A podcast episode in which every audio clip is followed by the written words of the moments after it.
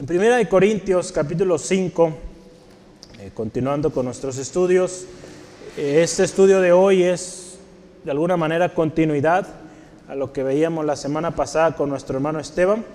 Entonces hoy vamos a meditar en la palabra de Dios, considerar estos pasajes y ver lo que el Señor tiene hoy para nosotros. Yo estoy seguro que va a ser algo especial y quiero que me acompañe y leamos juntos desde el versículo 6 hasta el 13 estaremos acabando el capítulo. Eh, primera de Corintios 5, versículo 6 al 13. Y la palabra de Dios dice así, no es buena vuestra jactancia. ¿No sabéis que un poco de levadura leuda toda la masa? Limpiaos pues de la vieja levadura, para que seáis nueva masa, sin levadura, como sois porque nuestra Pascua, que es Cristo, ya fue sacrificada por nosotros. Así que celebremos la fiesta no con la vieja levadura, ni con la eh, levadura de malicia y de maldad, sino con panes sin levadura, de sinceridad y de verdad. Os he escrito por carta que no os juntéis con los fornicarios no absolutamente con los fornicarios de este mundo, o con los ávaros, o con los ladrones, o con los idólatras, pues en tal caso sería necesario salir del mundo.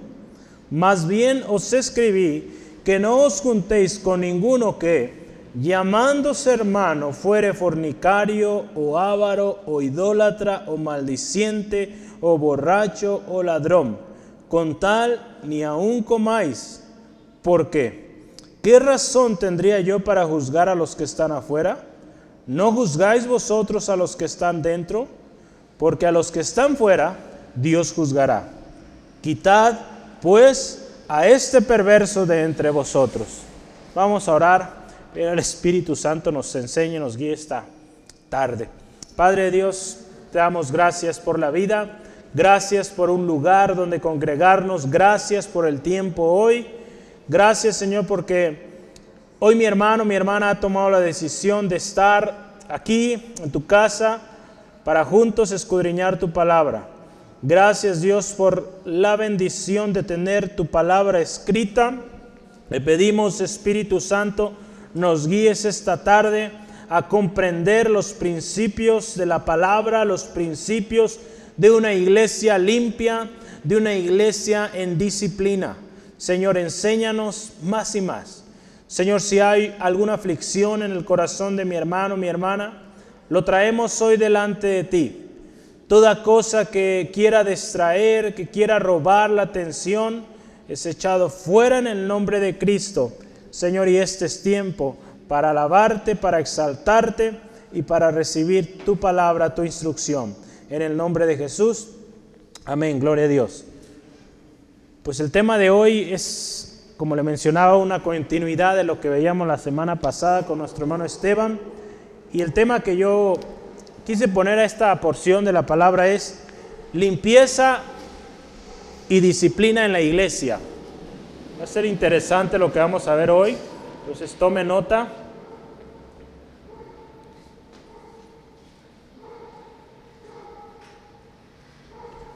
limpieza y disciplina en la iglesia. Nuestro texto base es Primera de Corintios, capítulo 5, versículo 6 al 13. La semana pasada con nuestro hermano Esteban veíamos, o fue de alguna manera una introducción a este problema de, inmoralidad, ¿verdad? En la, la iglesia de, de Corinto eh, de alguna manera algo fuerte y Pablo ahí eh, hemos visto, hace mención de varios problemas que había en la iglesia de, los Corintios. Ahí hemos visto algunos, vamos a ver algunos más. Y este era uno muy grave y que de alguna manera la iglesia lo había permitido. Y hoy vemos, hasta se jactaban de ellos. Entonces Pablo, con la autoridad que el Señor les había dado, emite una, podemos llamarlo sentencia. Ahí usted lo ve ahí en los versículos 3 al 5, nos habla de que a tal persona dice que él lo había entregado a Satanás. ¿Se acuerda que veíamos la semana pasada? Para destrucción de la carne. a fin de que el espíritu sea salvo en el día del Señor. Esta determinación que hizo Pablo, pues sí, es, es algo fuerte, pero necesaria.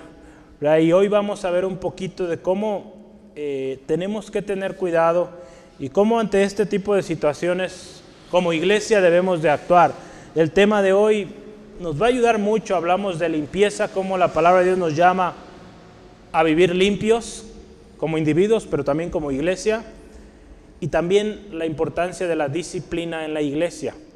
Eh, esto que usted ve ahí en los versículos 3 al 5 es parte de, de la disciplina que debe haber en la iglesia. De ahí, si bien fue una disciplina fuerte, grande, pero era necesaria. Eh, y si usted se fija aún ahí la misericordia del Señor mostrada, dice, es entregado a Satanás para que se destruya la carne. En algunas versiones, en algunos comentarios dice, para que le dé vergüenza. Le dé vergüenza, se arrepienta y pues vuelva al Señor, ¿no? Y dice ahí que en el día del Señor pues sea salvo. Ya la palabra de Dios nos dice que Dios es paciente, ¿verdad? No quiere que ninguno perezca, sino que todos procedan al arrepentimiento. Entonces, aquí hay una muestra de la misericordia de Dios. Entonces, vamos a continuar con este caso de inmoralidad sexual en la iglesia de Corinto. Hoy, hermano, hermana, tenemos un enfoque o, o, vamos a enfocarnos en lo que son las acciones como iglesia. ¿Qué vamos a hacer ante este tipo de situaciones? Pablo ya nos dio un adelanto que hizo pero vamos a hablar de, tres cosas principales. Yo ahorita las voy a ir escribiendo. Pero vamos a hablar de levadura, vamos a hablar de falsos hermanos y al final vamos a hablar de disciplina.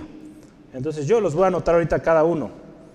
Tenemos que tener cuidado con la levadura, porque si usted eh, ha escuchado de levadura, poca levadura logra un efecto grande o exponencial en la masa. En la vida cristiana, en la iglesia, cuando se permiten ciertas cosas o se toleran ciertas cosas, eso llega a afectar pues a toda la iglesia, a toda nuestra vida, a nuestra familia, ¿no? Entonces tenemos que tener cuidado. Vamos también a analizar esta parte ahí en uno de los textos que usted ahorita y yo leíamos, dice, con ellos ni comas. Entonces vamos a hablar de qué se trata esto, ¿no? Cuando dice, ni comas con ellos. ¿Qué significa eso? ¿Verdad? Eh, vamos a hablar también que es importantísimo o importante entender el rol que tenemos como iglesia. ¿Cómo es esto? Tantos, tanto para los de adentro como iglesia, cómo funcionamos, vamos a aprender, como también fuera de la iglesia, cómo es nuestra relación hacia la gente de afuera. Aquí Pablo habla de varias cosas, entonces hoy vamos a ir con muchas lecciones. Y al final nuestra responsabilidad para con los de adentro como cristianos, como cuerpo de Cristo, formamos parte de una iglesia, formamos parte de un cuerpo, de una familia. Y para un buen funcionamiento, para un buen testimonio, necesita haber disciplina. Eh, eh, y sobre todo, En, ocasiones cuando eh, esta persona está en posiciones de, de, ejemplo, de liderazgo, pues con mucha más razón, dado que está en un puesto donde da testimonio, es ejemplo. Y si se toleran actitudes, conductas que no van de acuerdo a la palabra, pues ¿qué van a hacer los más pequeños? Jesús también nos dijo en su palabra que tengamos cuidado de los pequeños, ¿verdad? que hay de aquellos que hacen tropezar a estos pequeños. Entonces, hay mucho que podríamos hablar de esto y, y la palabra de Dios hoy nos va a enseñar esas advertencias, cuidados, notas importantes tome nota.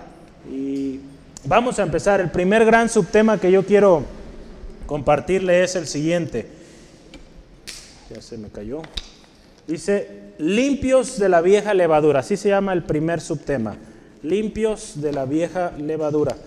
Para ello vamos a considerar los versículos 6 al 8. El primer punto es limpios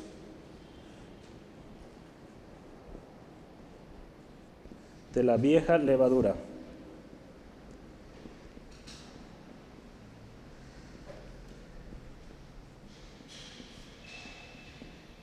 Versículos 6 al 8. Si usted se fija ahí cómo empieza la palabra de Dios, no es buena vuestra jactancia. Si se entiende mi letra, bueno, si no se entiende, se lo leo. Limpios de la vieja levadura. Eh, versículo 6 al 8. Ahí en el primer versículo yo quiero que lo veamos. Dice, no es buena vuestra jactancia. Yo se lo voy a leer en la versión en nueva traducción viviente y dice así. Es terrible que se jacten sobre dicho asunto. No se dan cuenta que ese pecado es como un poco de levadura que impregna toda la mesa, toda la masa. Dice aquí Pablo, en otras palabras, lo que están haciendo es terrible. El hecho que estén ustedes solapando, tolerando este pecado, es algo terrible. Créame hermano, hermana, tenemos que tener cuidado y hay cosas que no se pueden tolerar. Dios nos da un tiempo, Dios da advertencias, pero llega el momento donde se tiene que tomar una decisión. ¿verdad? Entonces, y sobre todo cuando es persona que, que influye o que ya tiene tiempo también. El problema antes mencionado, usted ya lo recuerda, un problema de inmoralidad sexual, ¿verdad? un hombre que estaba eh, con la mujer de su padre.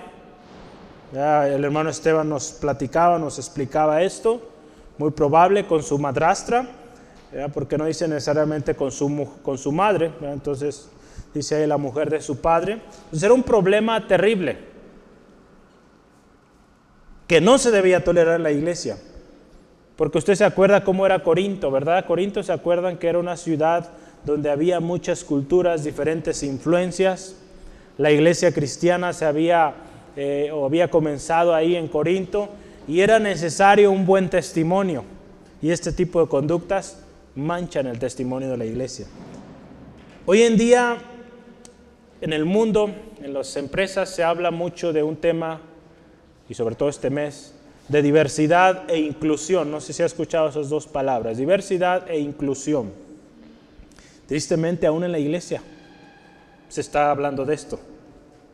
Lamentablemente muchas iglesias están tomando estas dos palabras para permitir que en la iglesia ¿verdad? haya gente ministrando que va en contra de la palabra del Señor. Vea usted eh, las noticias, basta ver con las noticias de iglesias o grandes eh, movimientos eh, de iglesias supuestamente cristianas que en algún tiempo tuvieron principios centrados, hoy en día están tolerando eh, pues ministros, por ejemplo, homosexuales, matrimonios del mismo sexo y, y toda una serie de cosas. Y todo eso en nombre de la diversidad, en nombre de la inclusión. Eso no es bíblico, eso no va de acuerdo a la palabra de Dios y Dios nos llama a tener cuidado y no jactarnos de ello, porque si usted se fija, muchas de esas iglesias hasta lo anuncian en sus sitios, diciendo nosotros somos inclusivos, nosotros somos diversos, hay diversidad. Tenemos que tener cuidado con esto. Dice la palabra de Dios, un poco de levadura leuda toda la masa. Si usted y yo analizamos esta parte un poquito, ¿verdad? Una entrada que se dé, una cosa que se tolera, un pecado que se tolera puede traer, y por supuesto traerá, pues mucho más pecado.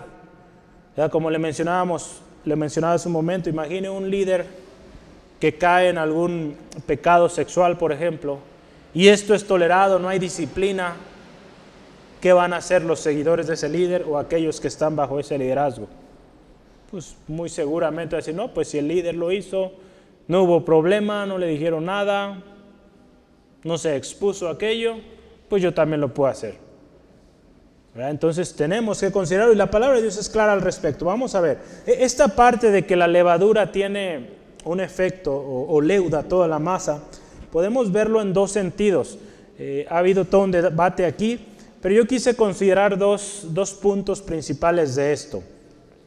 Todos sabemos qué es la levadura, ¿verdad? Sí, han escuchado la levadura, ¿verdad? Como por ejemplo en la masa o aún por ejemplo en las bebidas eh, sirve para fermentar, ¿verdad? En el pan, por ejemplo. Eh, ocasiona que eh, son unos microorganismos ahí que cuando se mezclan con la, con la, por ejemplo, la harina, lo que genera ahí es fermentación en esa harina y lo que hace si lo viéramos ahí microscópicamente, Si uno, bueno, visiblemente usted ve que esa masa se expande, ¿verdad? Cuando le ponen la levadura. Lo que sucede es que esa levadura, dado que son microorganismos, están fermentando o, generan fermentación, hace que se generen como burbujitas. Entonces por eso el pan pues se hace grande. Comérnoslo así pues sería peligroso, pero afortunadamente pues el pan se hornea.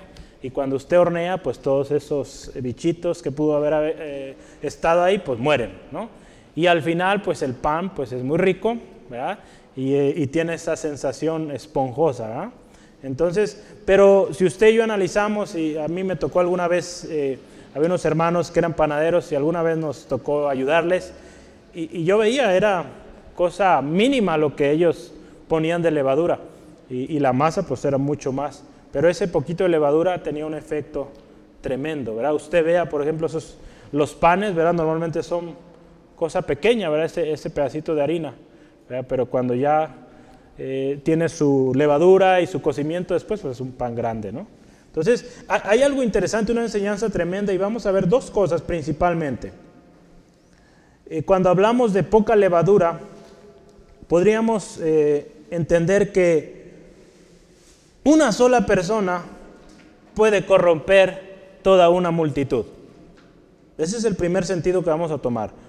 Poca levadura, una persona o pocos miembros que están en pecado, es tolerado, pueden llegar a afectar una multitud, ya sea hasta una iglesia completa, hasta una denominación, ¿verdad? Como ha sucedido en muchas denominaciones a lo largo y ancho del mundo. Por ejemplo, en Suecia, la iglesia luterana, de alguna manera tuvo principios de reforma y todo esto, hoy en día están permitiendo matrimonios homosexuales, permitiendo ministros transexuales. Imagínense, una iglesia que hace muchos años pues tenía principios muy centrados, conservadores hoy en día, dando rienda suelta al, pecado, ¿verdad? Con todas esas eh, reformas que ellos están haciendo, ¿no? Entonces, una sola persona puede corromper una multitud. Y yo quiero que veamos en 1 Corintios 8, 10 al 11. 1 Corintios 8, 10 al 11. Dice así la palabra de Dios. Porque si alguno te ve a ti, que tienes conocimiento sentado a la mesa en un lugar de ídolos, la conciencia de aquel que es débil no será estimulada a comer los, los sacrificados a los ídolos y por el conocimiento tuyo se perderá el hermano débil por quien Cristo murió. Desde aquí apóstol Pablo eh, advirtiendo, ten cuidado. Si bien está esta palabra que, el Señor dio, todo es santificado con la oración, tenemos que tener cuidado. A dónde comemos, dónde participamos.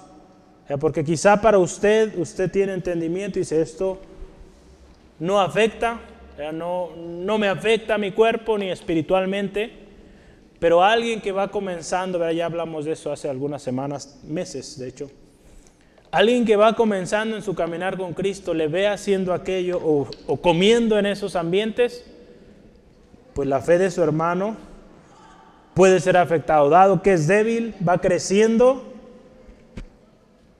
sin entender, él puede caer. Y dice aquí algo muy importante, fíjese, se perderá el hermano débil por el cual Cristo también murió. Entonces fíjese la, repercusión que tiene, ¿verdad? El, no tener cuidado eh, de lo que hacemos, de lo que participamos. Entonces fíjese, hablando de levadura que leuda toda la masa, una persona puede dañar, puede corromper toda una multitud.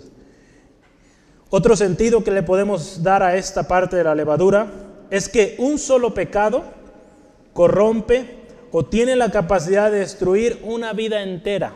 Hablamos primero de una persona, corrompe una multitud. Ahora, individualmente, un pecado que se permita, que se tolere en nuestra vida, tiene la capacidad, por mínimo que sea, por minúsculo que lo podamos ver, tiene la capacidad de corromper toda nuestra vida y que perdamos todo lo que Dios tiene para nosotros. Yo en esta semana, y usted yo creo que también se acuerda, vimos o hablamos de Salomón, ¿se acuerda? Esta semana nuestra lectura bíblica, ¿sí o no? En Primera de Reyes estuvimos leyendo.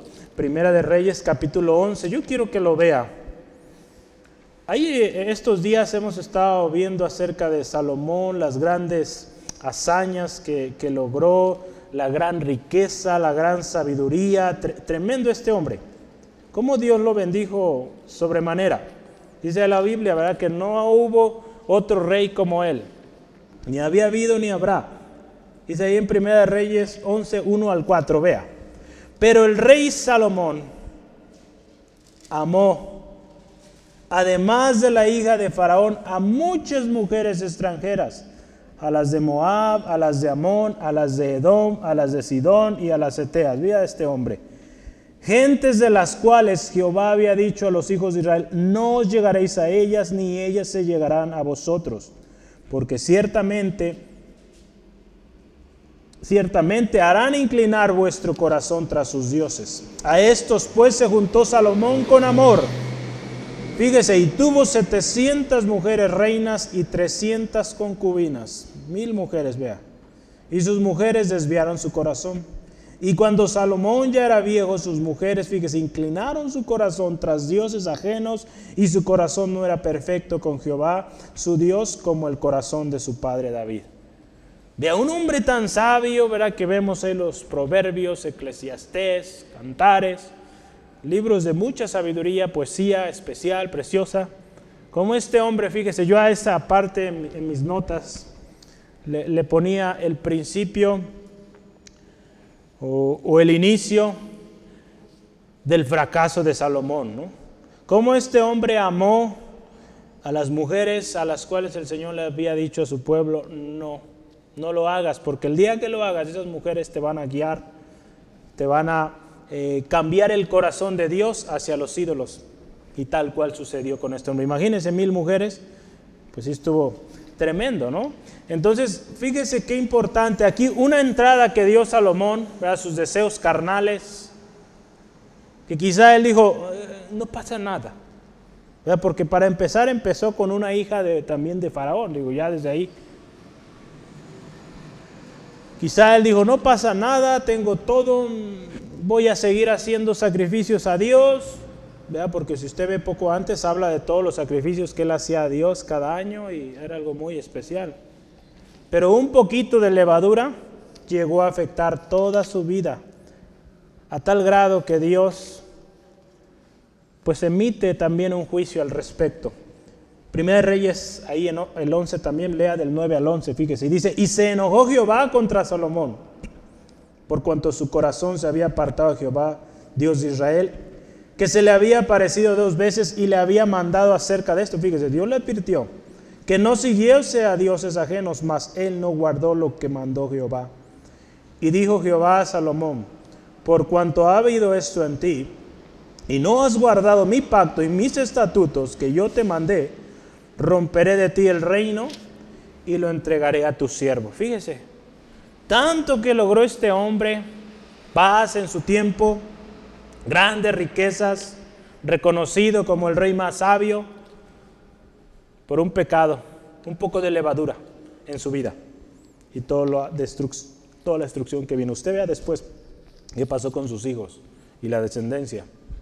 Tremendas consecuencias. Yo quiero leerle esta cita. Un solo pecado, aun siendo secreto, cuando es cometido y pasado por alto, se difunde su influencia corrupta sobre todo el alma, deprava la conciencia, se aleja de Dios, fortalece todos los principios de maldad, mientras destruye la eficacia de los medios de gracia y la disposición para usarlos. No es menos cierto que cualquier comunidad que cualquier mal tolerado deteriora toda su moral. Usted vea en una comunidad, en una ciudad, en un pueblo, en un país. Vea todos estos países, por ejemplo, en Europa, cuando han estado permitiendo o, legislando eh, todos estos temas inmorales que van en contra de la palabra del Señor, cómo esos países cada día van en más decadencia, más muerte, más enfermedades, eh, su economía en colapso, tremendo. Entonces, un poco de levadura, un poco de pecado tolerado llega a causar tremendos estragos en una persona e imagínense en un país, en una ciudad, en una comunidad. ¿Cuánto más en la iglesia? Tenemos que tener cuidado. Una, eh, la palabra de Dios aquí entonces nos llama en el eh, séptimo versículo a que seamos una nueva masa pero sin levadura. Dios nos llama, hermanos, hermanas, a vivir en santidad, a vivir en pureza. Ahí en el versículo 7 de nuestro texto, vea qué dice. Limpiaos, ¿verdad? Estamos hablando de limpieza en la iglesia. Limpiaos pues de la vieja de levadura para que seáis, fíjese, nueva masa sin levadura como sois, porque nuestra Pascua, que es Cristo, ya fue sacrificada por nosotros. Entonces, la palabra aquí nos llama a ser una nueva masa. Recordemos que tenemos un llamado a pureza, a vivir en santidad delante del Señor. Porque acuérdese también, sin santidad nadie verá al Señor. Ahí en Efesios 4, versículo 22 al 24 nos dice así. En cuanto a la pasada manera de vivir, despojados del viejo hombre que está viciado conforme a los deseos engañosos y renovaos en el espíritu de vuestra mente y vestíos del nuevo hombre, creado según Dios en la justicia y santidad de la verdad. Cuando la palabra de Dios nos habla de, en este caso habla de la levadura vieja o la naturaleza vieja o el viejo hombre, nos habla de todas esas cosas que caracterizaban nuestra vida antes de, venir a Cristo. Eh, satisfaciendo los deseos de la carne, viviendo en inmoralidades, en, en pecados. Esa es la vieja levadura o la vieja naturaleza. Y el Señor nos dice, límpiense, limpiémonos de ello, hermano, hermana. Ahí en 2 de Corintios 7.1, otro texto más al respecto, quiero que veamos. 2 de Corintios 7.1 nos dice así la palabra de Dios. Así que, amados, puesto que tenemos tales promesas, limpiaos, fíjese, limpiémonos de toda contaminación de carne y de espíritu, perfeccionando la santidad en el temor de Dios. A los mismos corintios, este mismo mensaje también más adelante, limpiémonos de toda contaminación. La levadura, normalmente cuando vemos la levadura en la Biblia nos habla de contaminación, de pecado. Entonces por eso aquí nos llama a esto. Pablo en este texto, fíjese, da dos razones por las cuales debemos vivir en pureza. Es sencillo. Dos razones, a ver si usted las puede identificar en el versículo 7. Da dos razones por las cuales debemos limpiar o vivir en limpieza, vivir en pureza.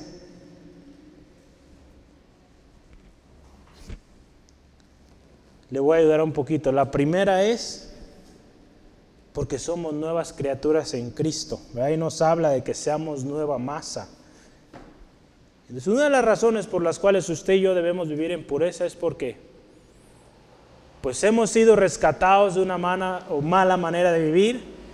Somos unas nuevas criaturas, dice la palabra de Dios ahí en segunda de Corintios 5, 17, de modo que si alguno está en Cristo, nueva criatura es, las cosas viejas pasaron, todo es hecho nuevo.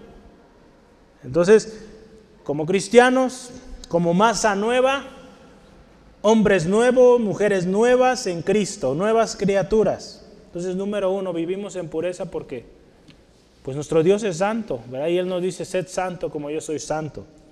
Entonces, primeramente eso, somos una nueva criatura. Y número dos, por el sacrificio de Cristo. El sacrificio, acuérdese, hemos oído este término, le va a sonar vicario de Cristo. El sacrificio vicario de Cristo. ¿Qué significa eso, hermana Laura? Vicario.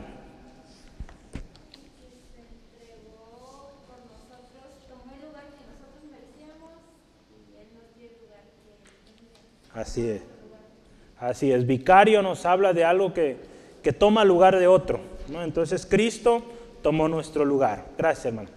Entonces fíjese, entonces número dos, el sacrificio de Cristo, el sacrificio vicario de Cristo. Aquí nos habla o nos recuerda del Cordero Pascual. La palabra de Dios eh, en los primeros cinco libros de la Biblia nos habla de la Pascua, que había que sacrificar un cordero, ¿verdad? Sin mancha, ¿verdad? Limpio, Cuya sangre, eh, si lo vemos en la historia del pueblo de Israel cuando fue sacado de Egipto, la sangre de ese cordero sacrificado puesta en los, en los contornos o dinteles, dice la Biblia, de las puertas, salvó a los israelitas ¿verdad? de la muerte de sus eh, primogénitos.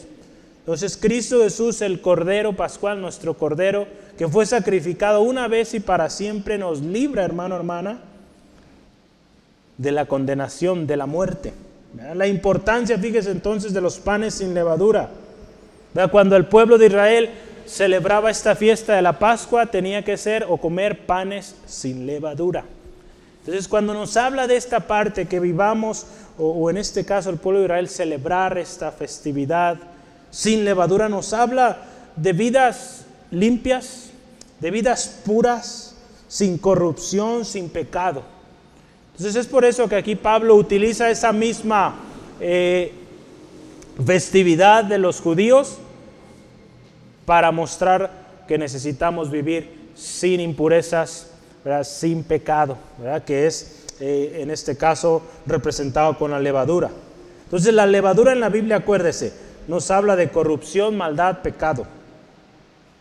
Si bien, hermano, hermano, usted y yo hemos sido salvos por el sacrificio de Cristo, somos también llamados a despojarnos de todo aquello que no agrada a Dios, ¿verdad? Limpiarnos de toda vieja levadura, de toda cosa que contamina nuestra vida.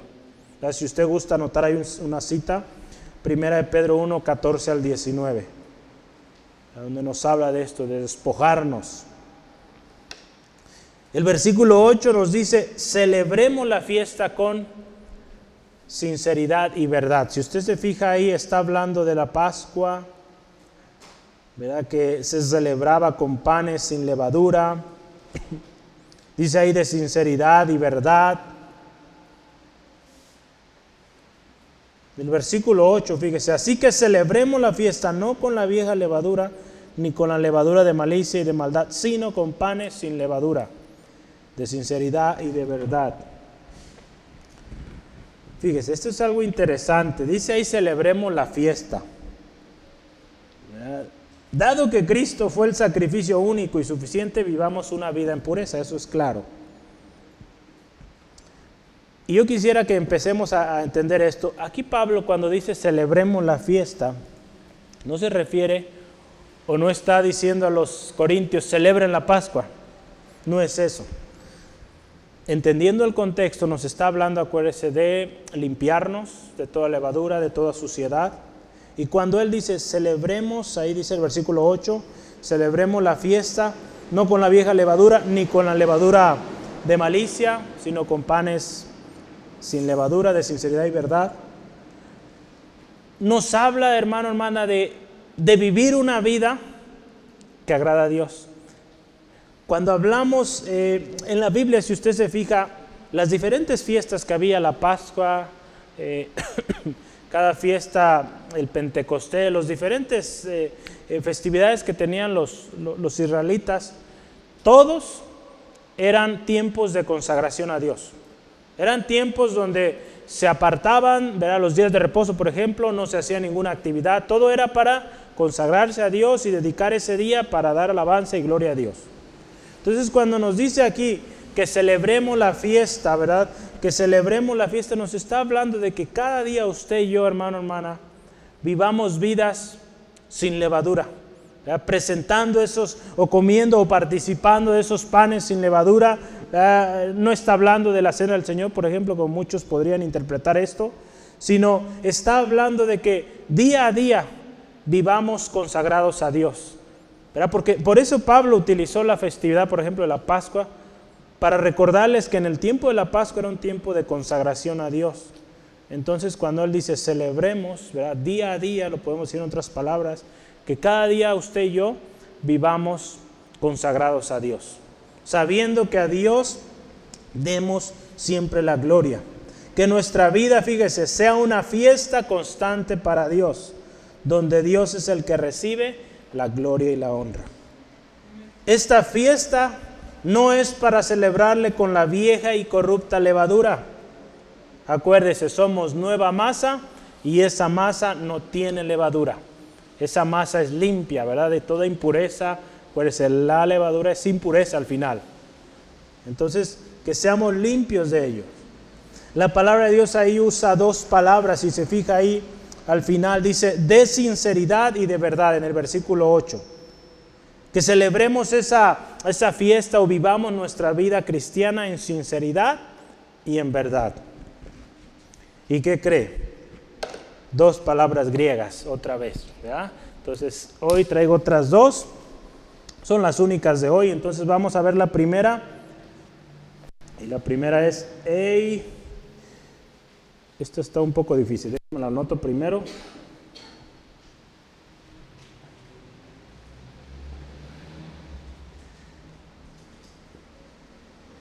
es eilicrineia.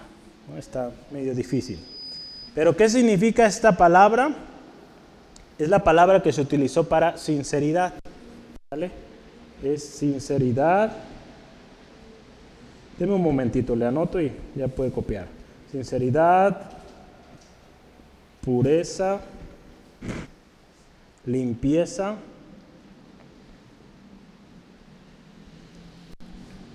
Tiene varios significados. Genuino y rectitud. Entonces, eilikrineia. Es palabra en griego que significa sinceridad, pureza, limpieza, genuina rectitud.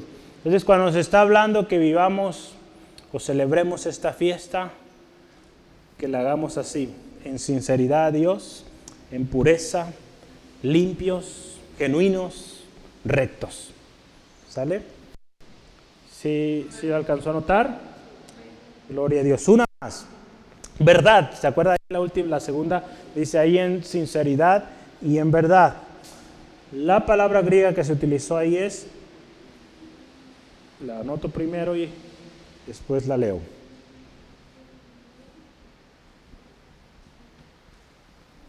aletheia, ¿sale? Con acento en la E. Aletheia, ¿sale? ¿Y qué significa esta palabra?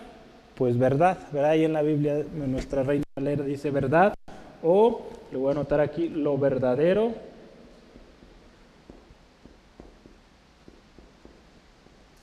Lo verdadero, virtud, tiene más significados. Una vida conforme a preceptos a los preceptos del evangelio. Deme un segundo. Una vida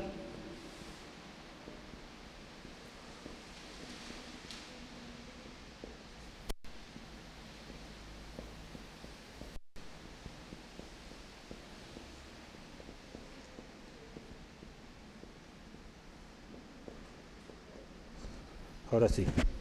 Entonces, cuando nos dice ahí la palabra que vivamos en eilicrineía, una vida en sinceridad, una vida aleteía, en lo verdadero, una vida en virtud, una vida conforme a los preceptos del Evangelio. Entonces fíjese qué, qué hermoso es esto, cuando nos dice la palabra de Dios, quiten la levadura, límpiense Límpiense de esa levadura, sean una nueva masa. El tremendo significado, ¿verdad? Esa vida nos llama el Señor a vivir, hermano, hermana. ¿Cómo ve? Si se puede, todo lo podemos en Cristo, que nos fortalece. ¿verdad? Y Dios nos ha llamado a santidad. Muy bien, ¿ya, ya anotó? ¿Sí? Ok, voy a borrarlo porque vamos al siguiente subtema.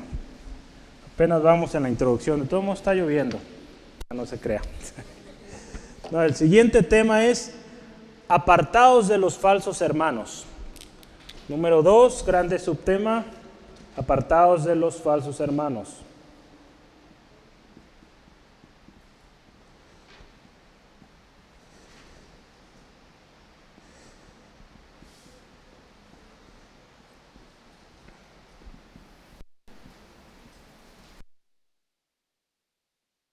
Vamos a ver ahí los versículos 9 al 11.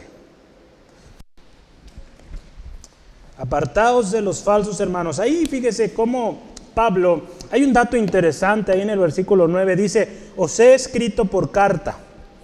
Esta primera parte, teólogos a lo largo de la historia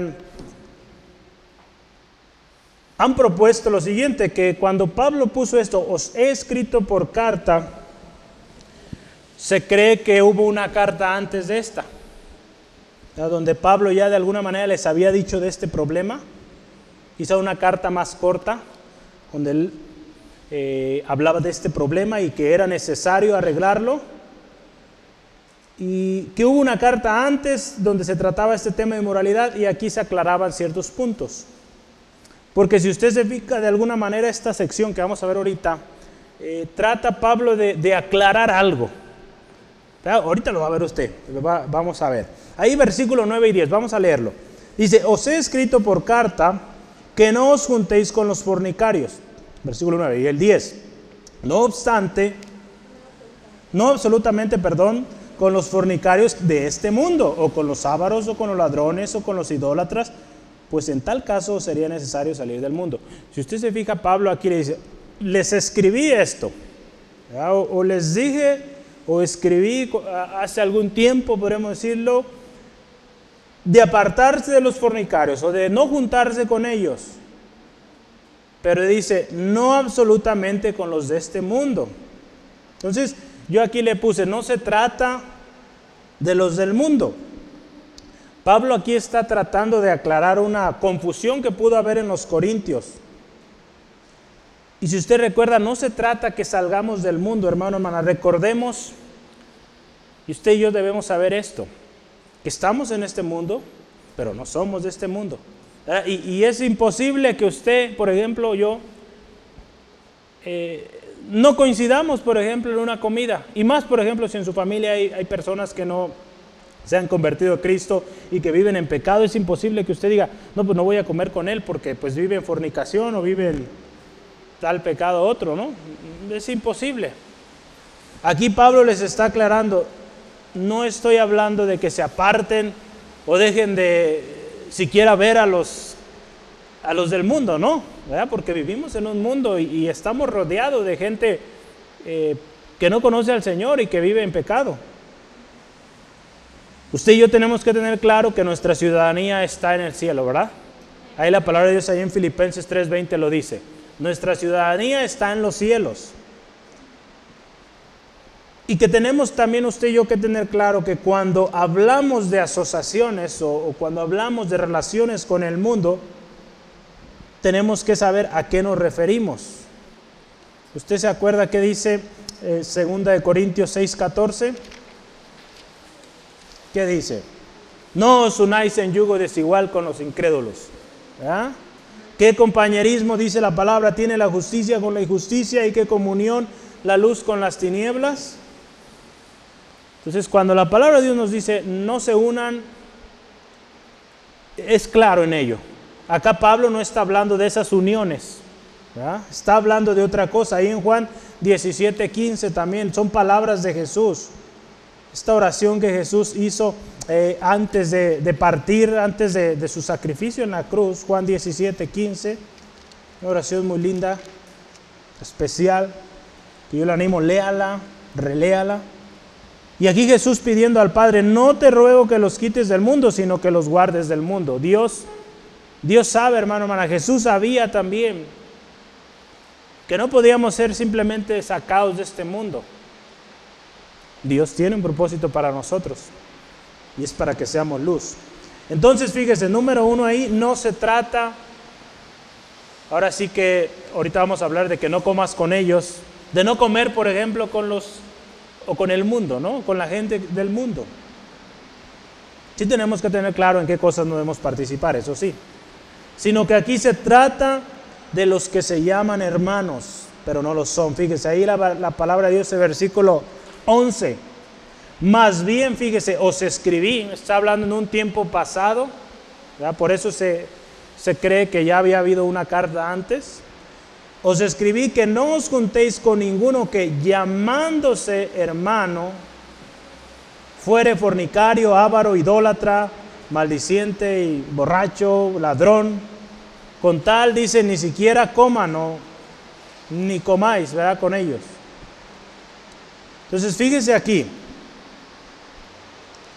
Pablo aquí en su en este versículo les dice claramente ¿Cuál es su exhortación o cuál es su mensaje? Él les dice, con los del mundo, pues no pueden evitar el comer con ellos porque pues quizás son su misma familia. Pero con aquel que se llama hermano y que vive en pecado, con esos tenemos que hacer una división y tenemos que apartarnos de estas personas. Se trata, fíjese, de aquellos que se llaman hermanos, pero que no se conducen como hermanos o como cristianos. Acuérdense, cristianos, seguidores de Cristo. Hay muchos hombres y mujeres hoy en día que se llaman cristianos y no están viviendo una vida recta delante del Señor. El autor que hemos estado citando, Charles o Carlos Hodge, dice, un hombre que profesa ser cristiano, escuche esto, un hombre o una mujer que profesa ser cristiano, profesa su renuncia al pecado. Si él no actúa consistente con su profesión, él no debe ser reconocido como cristiano. Si dice ser cristiano, tiene que vivir haciendo división o haciendo separación con el pecado. Y si no vive de acuerdo a ello, no merece ser llamado cristiano. ¿Estamos de acuerdo? ¿Sí? No merece ser llamado cristiano. Muchos hoy en día dicen soy cristiano y viven vidas desordenadas. De estos son de los que el Señor nos dice, tengan cuidado y apártense. No debemos hacer, fíjese, nada que sancione la suposición de que las ofensas aquí mencionadas son toleradas por el Evangelio. Porque ¿qué sucede? Verá, voy a tratar de explicar esta última parte. ¿Qué sucede cuando alguien ve a un cristiano participando, por ejemplo, en, en eventos de inmoralidad o de borrachera o de tantas cosas? Pues ¿qué va a decir el mundo? Ah, mira, él es cristiano, pues sí se puede. Y a mí me sucedió, créame, en mi trabajo. Me decía mi hermano, yo conozco a una muchacha que es cristiana y ella, e, ella va y toma y está en las fiestas, ¿y por qué tú no? Pues ella también es cristiana, que no es lo mismo. Entonces fíjese, la palabra de Dios nos llama y tengan cuidado con aquellos que se dicen hermanos, pero no viven como tal. Y aquí hay una prohibición, dice, con tal ni comáis. Y este texto, créame que necesitamos leerlo con mucho cuidado e interpretarlo con mucho cuidado. Aquí cuando dice Pablo de no comer con ellos, no se trata necesariamente del acto de, de comer, de ingerir alimentos, sino fíjese, una manera más común es no identificarnos con ellos. Porque ellos dicen ser cristianos, pero si no viven como cristianos, pues no tenemos por qué identificarnos con ellos ni decir es mi hermano en Cristo, ¿no? no, no se puede decir, acuérdense, hablamos hace rato, si no vive como cristiano, no merece ser llamado cristiano. Todos, acuérdense, tenemos faltas, tenemos fallas, pero la gran diferencia es de estas personas que viven deliberadamente en pecado. Y de eso el Señor nos dice, apártense. ¿Sale? Porque fíjese, sería imposible, por ejemplo, no comer con un hermano en la carne que vive en nuestra misma casa. Ya sería imposible decir, no, pues no voy a comer contigo porque tú dices ser cristiano y pues vives en inmoralidad. Es imposible no comer con su hermano en la carne que vive con usted o su hijo o no sé, un familiar, su mismo esposo, su esposa. Puede suceder. Entonces fíjese, yo quiero leer esto también. Dice, el significado aquí es que no reconocemos al hombre de ninguna manera como cristiano, aun cuando comemos con él. El Señor Jesús, fíjese, acuérdese, el Señor Jesús comía con muchos publicanos, con muchos pecadores, pero no por eso Él decía que ellos eran sus seguidores. Es, es, una gran diferencia. Sí, comía con ellos, porque Él tenía un propósito de llevar el mensaje de salvación. Pero no por el hecho de él estar comiendo con ellos, les llamaba hermanos o les llamaba mis seguidores, mis discípulos, no. Hasta que ellos, claro, venían a él, le seguían, pues ya eran seguidores de Cristo. De otra manera, él no podía decir, son mis hermanos, son mis discípulos. De la misma manera, hermano, hermana, aquí cuando nos dicen no comas o ni comáis con ellos, nos habla de no identificarnos con ellos.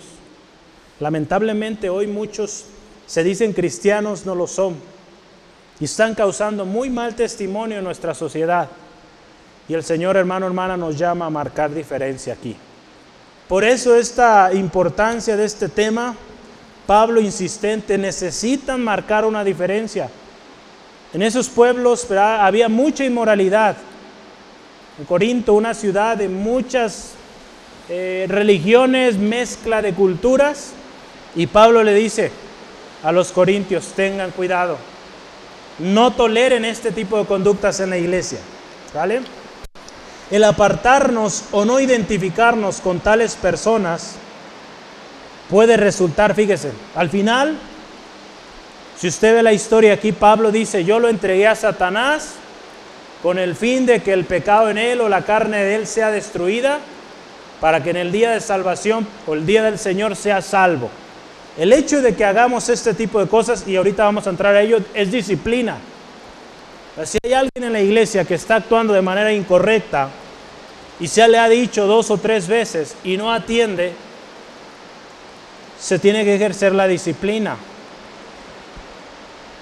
con el propósito de que en algún momento él sea restaurado, ella sea restaurada, ¿no?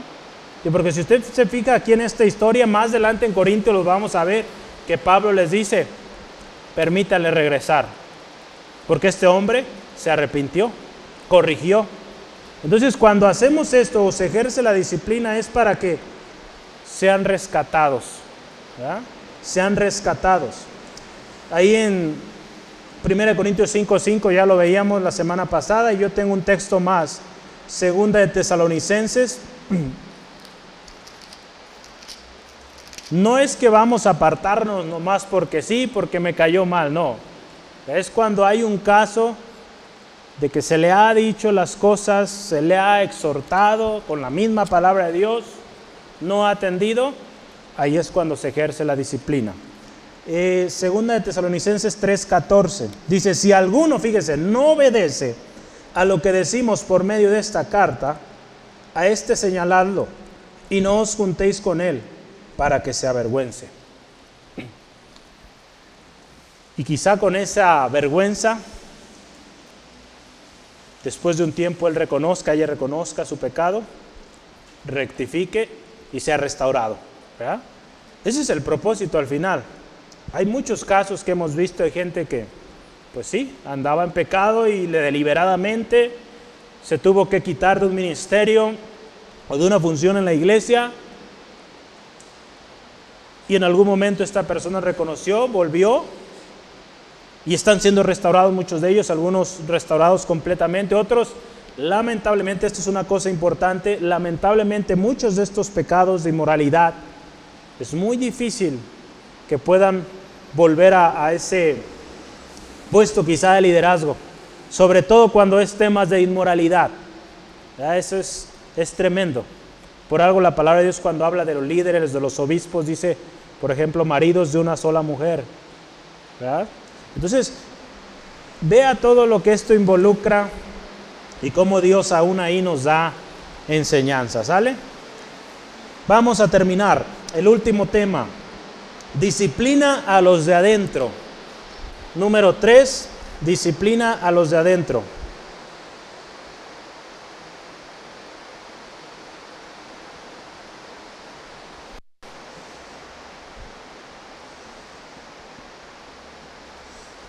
Vamos a ver los versículos 12 al 13. Es la última sección, disciplina a los de adentro. Estos versículos yo se los voy a leer en la nueva traducción viviente y dice así, no es mi deber juzgar a los de afuera, pero sí es responsabilidad de ustedes juzgar a los que son de la iglesia y están en pecado. Dios juzgará a los de afuera pero como dicen las escrituras, quiten al malvado entre ustedes. ¿Sale? Entonces, aquí Pablo, si usted se fija en la Reina Valera, dice, quitad pues a este perverso de entre vosotros, ¿verdad? Así termina Pablo. Entonces aquí esta última parte dice Pablo, el juicio a la gente de afuera le corresponde a Dios, ¿verdad? No nos corresponde a nosotros. Si hablamos, por ejemplo, en actos ilícitos en nuestra sociedad, también hay autoridades que los van a juzgar, ¿verdad? Hay, juzgados, hay policía, hay todo un sistema eh, judicial para juzgar a aquellos que están obrando mal en la sociedad. Si hablamos de lo eterno, pues también Dios será el que los va a juzgar. Acuérdese, es a Dios a quien le corresponde el juicio. Nuestra actitud como cristianos hacia los de afuera no debe ser de, no, tú eres pecador, ni siquiera me junto contigo, ni siquiera comparto una silla en el camión contigo. No, Pablo está siendo claro, enfático en eso. Es imposible que en el camión no vaya usted rodeado de pecadores, de gente que está viviendo en pecado. a menos que haya un camión de cristianos, ¿verdad? pero no lo hay. Y aún ahí van a ver de estos que dicen ser cristianos, que por quizá llegar más pronto al trabajo se van a querer subir a sus camiones de los cristianos que van a ir más vacíos.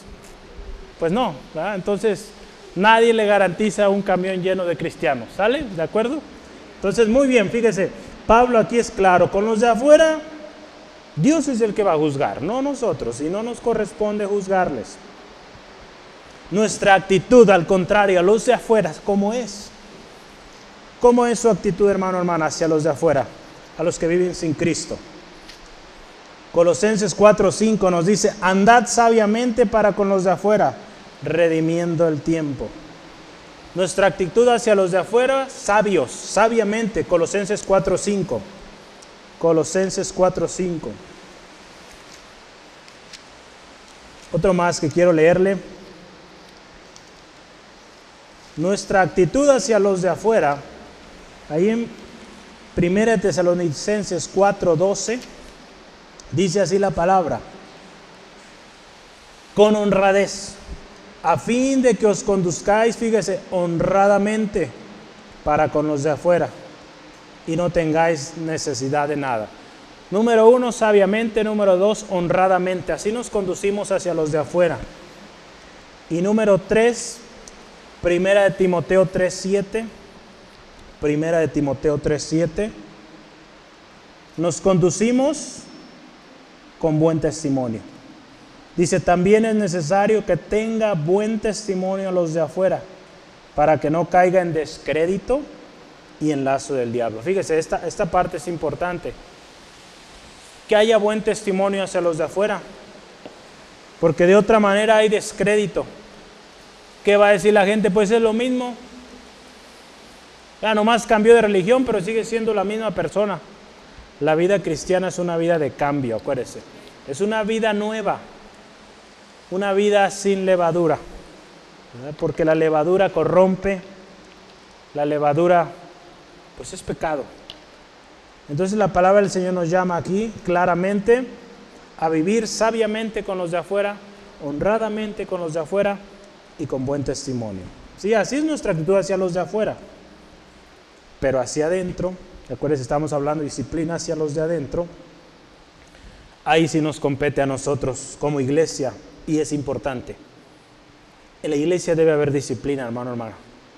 Si decía, no, todo es, sí hay disciplina, ¿verdad? Porque como cuerpo, el Señor nos ha dado a cada uno habilidades distintas, dones, ministerios, el propósito de edificarnos, y muchas veces va a ser necesaria la, exhortación, la disciplina. Dios ha confiado, fíjese, la disciplina a los de adentro, a la misma iglesia. Por eso tenemos pastores, maestros, supervisores. La Biblia habla de los obispos, diáconos, líderes de ministerio, ancianos. Ya lo hemos hablado. Dios por algo instituyó estas eh, autoridades. Entonces fíjese, aquí en esta historia dice, quiten. Aquí esto es Estamos hablando de disciplina. Cuando Pablo dice, quiten a este hombre perverso, a este malvado, quítenlo de la iglesia, apártenlo de ustedes, de alguna manera Pablo les está diciendo, no toleren esto, no se jacten, no se jacten, no se enorgullezcan de su diversidad o su inclusión. Apliquen los consejos, apliquen el principio o los principios de la palabra de Dios y con tales personas ni se junten no se involucren o no se identifiquen. Hoy en día mucha gente a lo largo y ancho del mundo nos dice ser cristianos, hermano, hermana, y, no son cristianos. Hablan muy bonito, pero no hay frutos. O el fruto que están dando está lastimando, está poniendo en descrédito el Evangelio.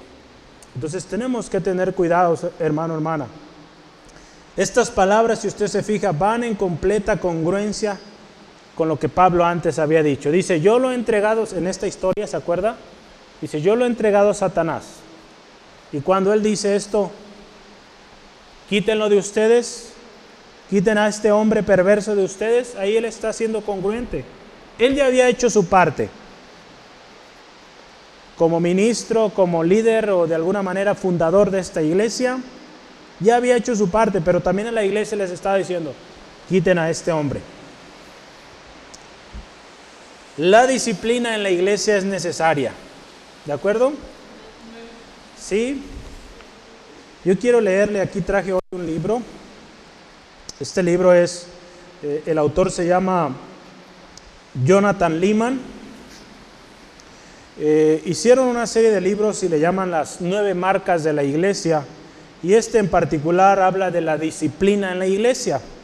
Hace algunos años estuve en un instituto y estuvimos estudiando estos temas, muy interesantes, por cierto, y muy interesante también cómo cada iglesia tiene disciplina en la iglesia, o, aplica la disciplina más bien. Entonces, yo quiero leerle para ahí un par de párrafos, y el primero es este. Escuche, el discípulo cristiano es alguien que sigue a Jesucristo. El discípulo o el discipulado en la iglesia local implica que los miembros de la iglesia se ayudan mutuamente a seguir a Jesús. Los miembros consiguen esto a través de la formación y la corrección. Enseñan lo, bueno y corrigen lo malo. Se animan mutuamente al camino correcto y se ayudan mutuamente a mantenerse alejados del camino incorrecto. Visto de esta manera, la necesidad de corrección como cristiano debería ser obvia para nosotros. Como cristianos, es en parte indispensable reconocer que somos criaturas finitas y caídas. Podemos al mismo tiempo ser inconscientes y engañarnos a nosotros mismos. Por tanto, necesitamos que otros creyentes nos ayuden a saber cuándo nos hemos salido del camino del discipulado. Pues la iglesia o en la iglesia es necesario la disciplina.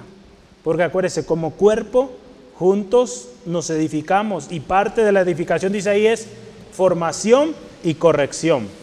Tal la formación nos habla de, de enseñanza, de hablar principios, la palabra. Y la corrección, pues es, el nombre lo dice, corregir. Corregir malas conductas, malas prácticas, eh, aún a veces malas interpretaciones de la misma palabra. Entonces, van juntas esas dos partes, instrucción y corrección, o formación y corrección. Y un último párrafo que quiero leerle la página 50. Bueno, le doy la página, pero yo aquí la tengo. Aquí anoté la página. Dice, ¿en qué momento, es una pregunta, ¿en qué momento es necesaria la disciplina en la iglesia? En términos generales, la disciplina es necesaria en el momento que un discípulo se aleja del camino cristiano a causa del pecado. Es necesario cuando se abre una brecha entre nuestra profesión de fe y nuestra vida. Y el supuesto representante de Jesús deja de representarlo. No sé si más o menos quedó claro esto. Es necesario entonces, fíjese, cuando alguien que dice ser discípulo de Jesucristo se aparta de él. Dice ahí abre brecha o permite o tolera pecado en su vida y deja de ser un fiel representante, un fiel seguidor de Cristo. Ahí es cuando es necesaria la disciplina. La palabra de Dios nos habla y, y hay toda una serie de estudios que podríamos llevar con respecto a la disciplina. ¿De qué se trata cuando hablamos de disciplina? Lo que sí es importante es que la palabra de Dios nos advierte de esto, no nos identifiquemos con gente que dice ser cristiana y no lo es. ¿Sale? Y la disciplina será necesaria en la iglesia. Cuando veamos este tipo de conductas, créame que muchos testimonios tenemos de gente que ha pasado por la disciplina y hoy están restaurados. Tenemos también tristes ejemplos de gente que no ha aceptado la disciplina, que persiste en su, en su error, en su conducta Lastimosamente muchos de ellos muertos, muchos de ellos en una condición hoy muy triste, porque no aceptaron la disciplina. ¿Sale? Entonces la misma palabra de Dios nos dice, ¿verdad? Que Dios al que ama, corrige, ¿no? Disciplina. Entonces es necesario esto en la iglesia. Yo concluyo con un texto, tengo tres, pero voy a leer solo uno, Efesios 5, 25 al 27. Efesios 5, 27 al, 25 al 27. Lo hemos leído este en, en el curso de matrimonios. Efesios 5, 25 al 27. Dice así la palabra de Dios. Maridos, amad a vuestras mujeres así como Cristo amó la iglesia y se entregó a sí mismo por ella. Y esta parte, para santificarla, habiendo purificado en el lavamiento del agua por la palabra, a fin de presentársela a sí mismo como una iglesia gloriosa que no tuviese mancha ni arruga ni cosa semejante, sino que fuese santa y sin mancha. La iglesia, hermano, hermana, necesita vivir de esta manera, limpia, sin mancha. Cristo, acuérdese, viene por una iglesia limpia, sin mancha ni arruga. La disciplina en la iglesia es necesaria. Nos ayuda a presentarnos como esa iglesia diligente, esa iglesia lista para la venida de Cristo. Una iglesia que no lleva disciplina, créame, que no va de acuerdo primero a los principios de la palabra y que si no tiene cuidado, pues muy seguro cae en el error, en el descrédito y termina siendo pues una cosa que nada que ver con una iglesia de Cristo. Hermano, hermana, la palabra de Dios nos dice aquí, vivamos sin orgullo, quitando la, la levadura de nuestras vidas. Despojémonos de todo pecado y vivamos cada día en consagración a Dios, acuérdese, celebrando la fiesta, consagrándonos a Dios. Cuidemos, fíjese, nuestras relaciones y nuestras asociaciones. No nos identifiquemos con aquellos que se llaman hermanos y no viven una vida cristiana verdadera. Recordemos que Dios es el juez final y a Él le corresponde el juicio tanto a los de afuera como a los de adentro al final. Nosotros, fíjese, para con los de afuera tenemos que actuar con buen testimonio. Nosotros, para con los de adentro, como cuerpo de Cristo, hemos de trabajar juntos para edificarnos unos a otros, ayudando a hacer lo bueno y también corrigiendo lo malo, ¿verdad? Cuando se requiera la disciplina, la ejerzamos con estas tres cosas, fíjese, con responsabilidad, con amor y sin acepción de personas. Vea que cuando usted y yo ejerzamos disciplina, no digamos, no, es que este es mi mejor amigo, este voy a ser más livianito, más ligerito. No. Si la palabra de Dios nos instruye algo, es va. La palabra de Dios cómo va, con mucho amor, claro, porque es nuestro hermano, por el cual Cristo Jesús también dio su vida, y con responsabilidad. ¿Sale? Vamos orando, vamos, le invito a cierre sus ojos y oremos, dando gracias al Señor por esta palabra que nos ha enseñado hoy. Padre, te damos gracias porque tú eres Dios hermoso. Señor, tú tienes todo en control, Señor. Señor, y en tu palabra hoy, Señor, nos llamas a vivir en pureza. Nos enseñan la importancia también de guardar nuestro testimonio, tanto con los de afuera como los de adentro. ¿Cómo debe ser nuestra actitud hacia los de afuera? Es imposible que podamos eh, vivir eh, apartados completamente de la gente que vive en pecado. Muchos de ellos son nuestra misma familia. Señor, ayúdanos ante la gente de afuera, vivir en buen testimonio, amando honradamente, sabiamente, reconociendo que también el sacrificio de Cristo fue por ellos. Señor, pero nuestra actitud hacia los de adentro, como cuerpo unido en Cristo, como familia, como ministros que nos has llamado a ministrarnos unos a otros. Señor, que aprendamos, Señor, a tomar nuestra responsabilidad y cuando haya conductas erróneas en nosotros, Señor, seamos prontos a corregirlas, Señor, si nosotros estamos en conductas inadecuadas, seamos obedientes a la instrucción, si hay disciplina, seamos obedientes y que con esto podamos ser restaurados. Señor, ayúdanos a tener cuidado de las relaciones, asociaciones con las cuales nosotros estamos conviviendo. Señor, si hay, Señor, amistades o personas de las cuales necesitamos alejarnos o no asociarnos, Señor, ayúdanos. Señor, queremos vivir en santidad y que la gente pueda ver que la vida cristiana es una vida apartada del pecado, que no hay comunión las tinieblas con la luz. Señor, ayúdanos a vivir en santidad. Como iglesia, Dios, queremos un día presentarnos delante de Cristo limpios, sin mancha ni arruga. Gracias Dios por tu palabra hoy. Te pido, Señor, ministra cada uno de nosotros. Señor, si hemos permitido levadura en nuestras vidas, perdónanos. Ayúdanos a quitar de nosotros toda cosa que, que te ofende, todo pecado que contamina, Señor, nuestra vida o que contamina aún aquellos que nos siguen. Si hemos sido rebeldes y no hemos aceptado la disciplina, Señor, perdónanos y ayúdanos a ser restaurados. Señor, queremos honrarte, queremos ser una iglesia que te agrada. Gracias Dios por tu palabra hoy.